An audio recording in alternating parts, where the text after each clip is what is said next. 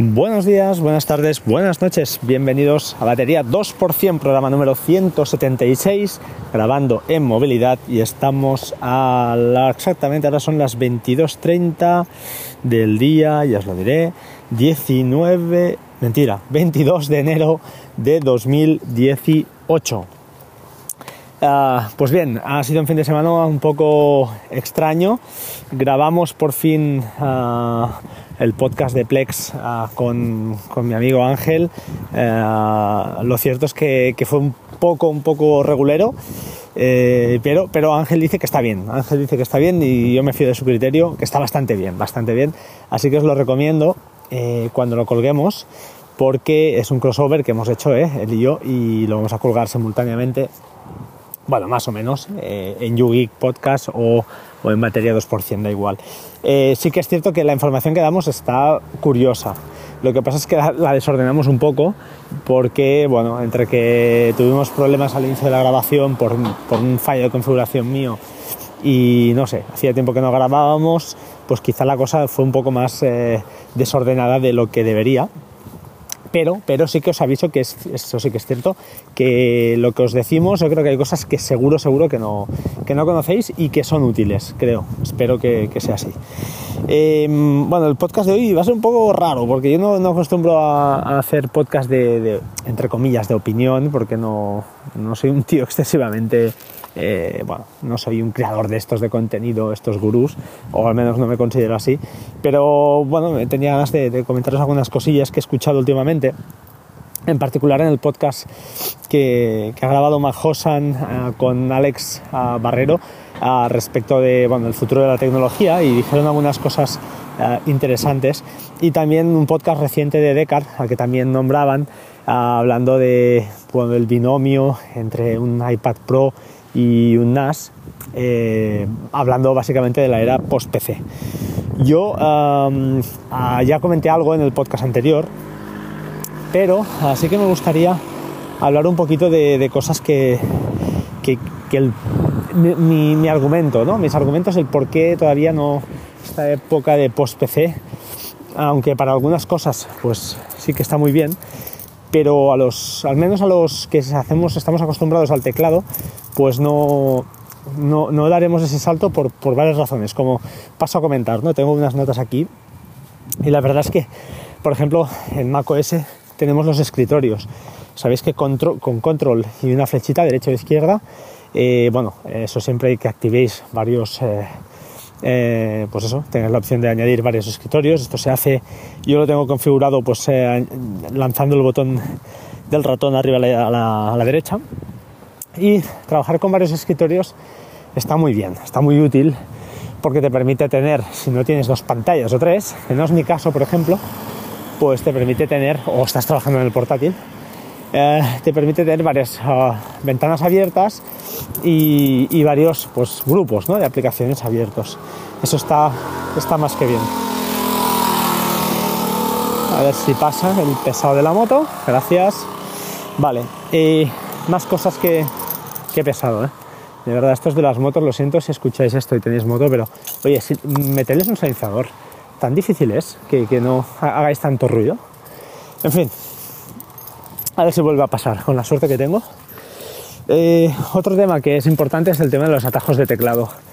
Los atajos de teclado, aquellos que estamos acostumbrados a utilizarlos, pues te dan media vida. En cambio con el iPad pues la verdad es que no sé si ahí, pero cuesta muchísimo más, porque al no ser un teclado físico tienes que mirar eh, prácticamente donde tienes el teclado, el, botón del teclado en la, pantalla. Entonces es otro, otro hándicap de, por qué no, por qué cuesta más, ¿no? Producir, o más que producir, como decía Majo Samuel, el iPad es más un tema de consumo y el tema producción pues cuesta más, aunque yo no estoy totalmente de acuerdo, porque por ejemplo en el caso de un tatuador que conozco, es amigo mío, él utiliza el iPad Pro para dibujar y ahí sí que él gana mucho en productividad. Antes dibujaba sobre papel, tenía que hacer unos calcos en vegetal o algo así. Era un rollo, o imprimir muchísimo con la impresora y es un poco rollo.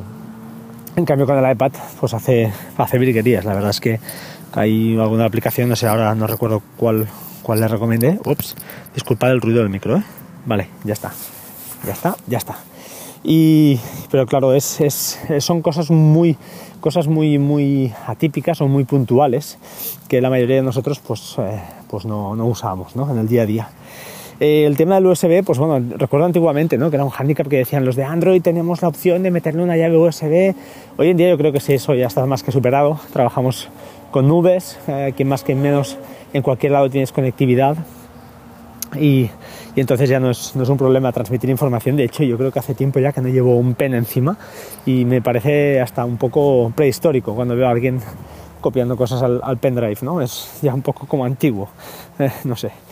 Luego hay un tema que son las aplicaciones como Yoink o, o, Gladys que hemos comentado aquí, que la verdad es que van muy bien, o Copit, ¿por qué no? Que, bueno, estas aplicaciones Shelf, ¿no? Esas estanterías, pues, estantería, eh, están, están ayudando mucho, a, ayudan mucho al ecosistema porque te permite, pues eso, apartar esas cosas que copias y utilizarlas al momento que quieres.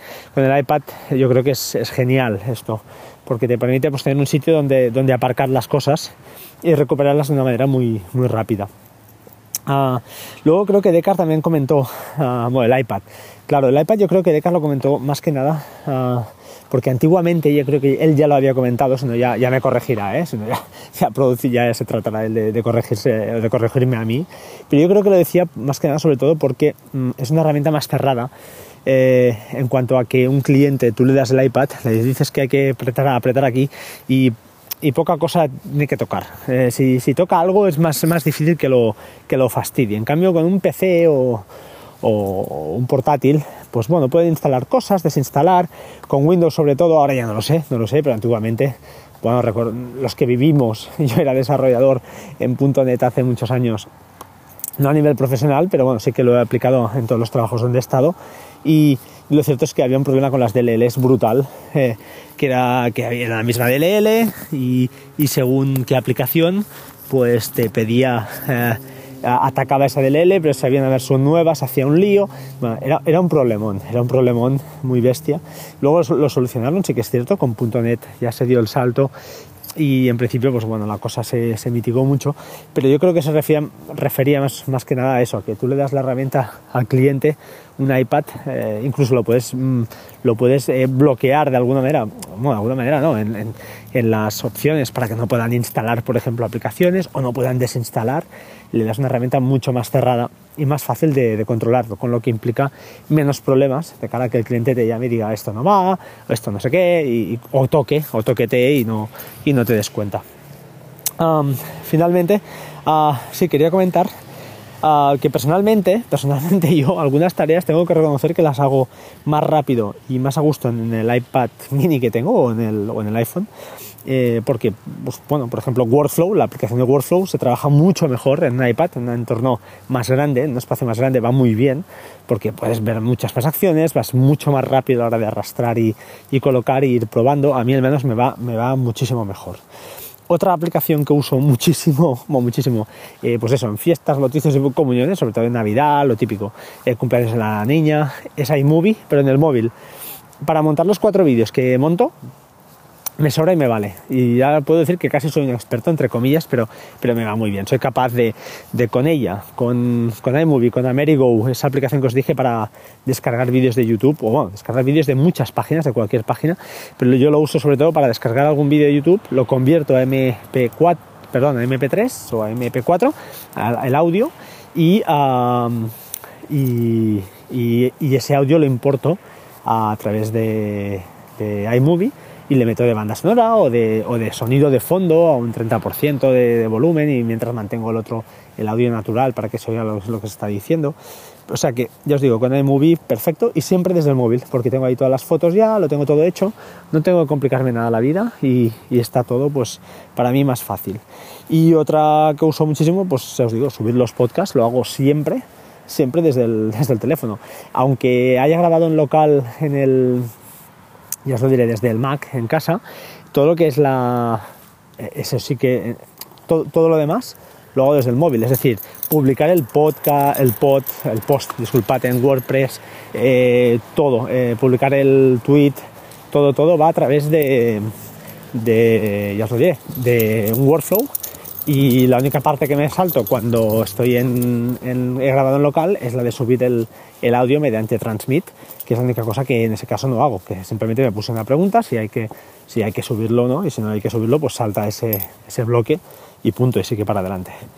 Uh, más cosas, finalmente, Quad, sí, um, comentaba también en su último podcast, creo que ya será el penúltimo o el antepenúltimo, porque ya he grabado uno, uh, respecto de Nine Quad. Nine Quad ya lo comenté yo hace unos días y también comenté que había comentado justamente de un podcast de Descartes también, que él usaba pues las DNS primaria y secundaria cruzadas. La, no sé si recuerdo que decía la primaria, creo que ahora ha puesto las de 9 Quad, que son 9.9.9.9, y la secundaria, la del ISP, que en su caso es Movistar. Yo soy partidario también de hacer lo mismo, no por nada, sino por copiarle a él, porque se lo escuché a él en su día y así lo hago. Hay una aplicación de todas maneras que se llama Name Bench, Name Name Bench, que os permite pues, hacer pruebas de, de servidores de dominio, de DNS. Creo que le metes ahí los DNS que quieres y te hace unas pruebas, se tira un buen rato y luego te saca un, pues una media de tiempos, no sé, te saca la verdad es que no, no, lo he probado a fondo y te saca un poquito, una, te dice básicamente qué que, servidor de nombres de dominio es más rápido, que eso siempre está bien. Eh, de todas maneras, como decía Descartes, pues eh, IBM es de fiar en teoría, Ah, yo lo añadiría, eh, como no, ya no solo en cualquier máquina, sino básicamente en el router. Te vas al router y siempre tienes una capa más de protección en cuanto a que tu navegación y la de todos los dispositivos que naveguen a través de ese router pues sea más, más segura. Eh, creo que nada más. Ha sido un podcast ah, rápido, eh, cortito, de los que les gustan algunos. Y nada, ahora sí, me despido. Son las 10, 22 y 42 habréis oído mucho ruido, supongo, lo siento. Pero bueno, solo puedo grabar a estas horas y, ahí lo dejo.